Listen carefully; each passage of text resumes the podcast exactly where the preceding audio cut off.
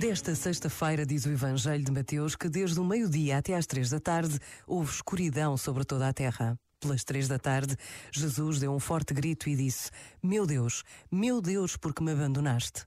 E a seguir suspirou pela última vez e morreu. Perante este relato de um homem que morre por amor e desejo de libertar toda a humanidade e que sofre o medo, a angústia e as dúvidas de todos os humanos, resta-nos contemplar em silêncio, para nesse silêncio, hoje tão difícil, nos podermos encontrar com a verdade da morte de Deus e de nós mesmos como mortais. Hoje é o dia do silêncio e, ainda que difícil de entender ou vislumbrar, será pleno de sentido. Este momento está disponível em podcast no site e na app da RGF.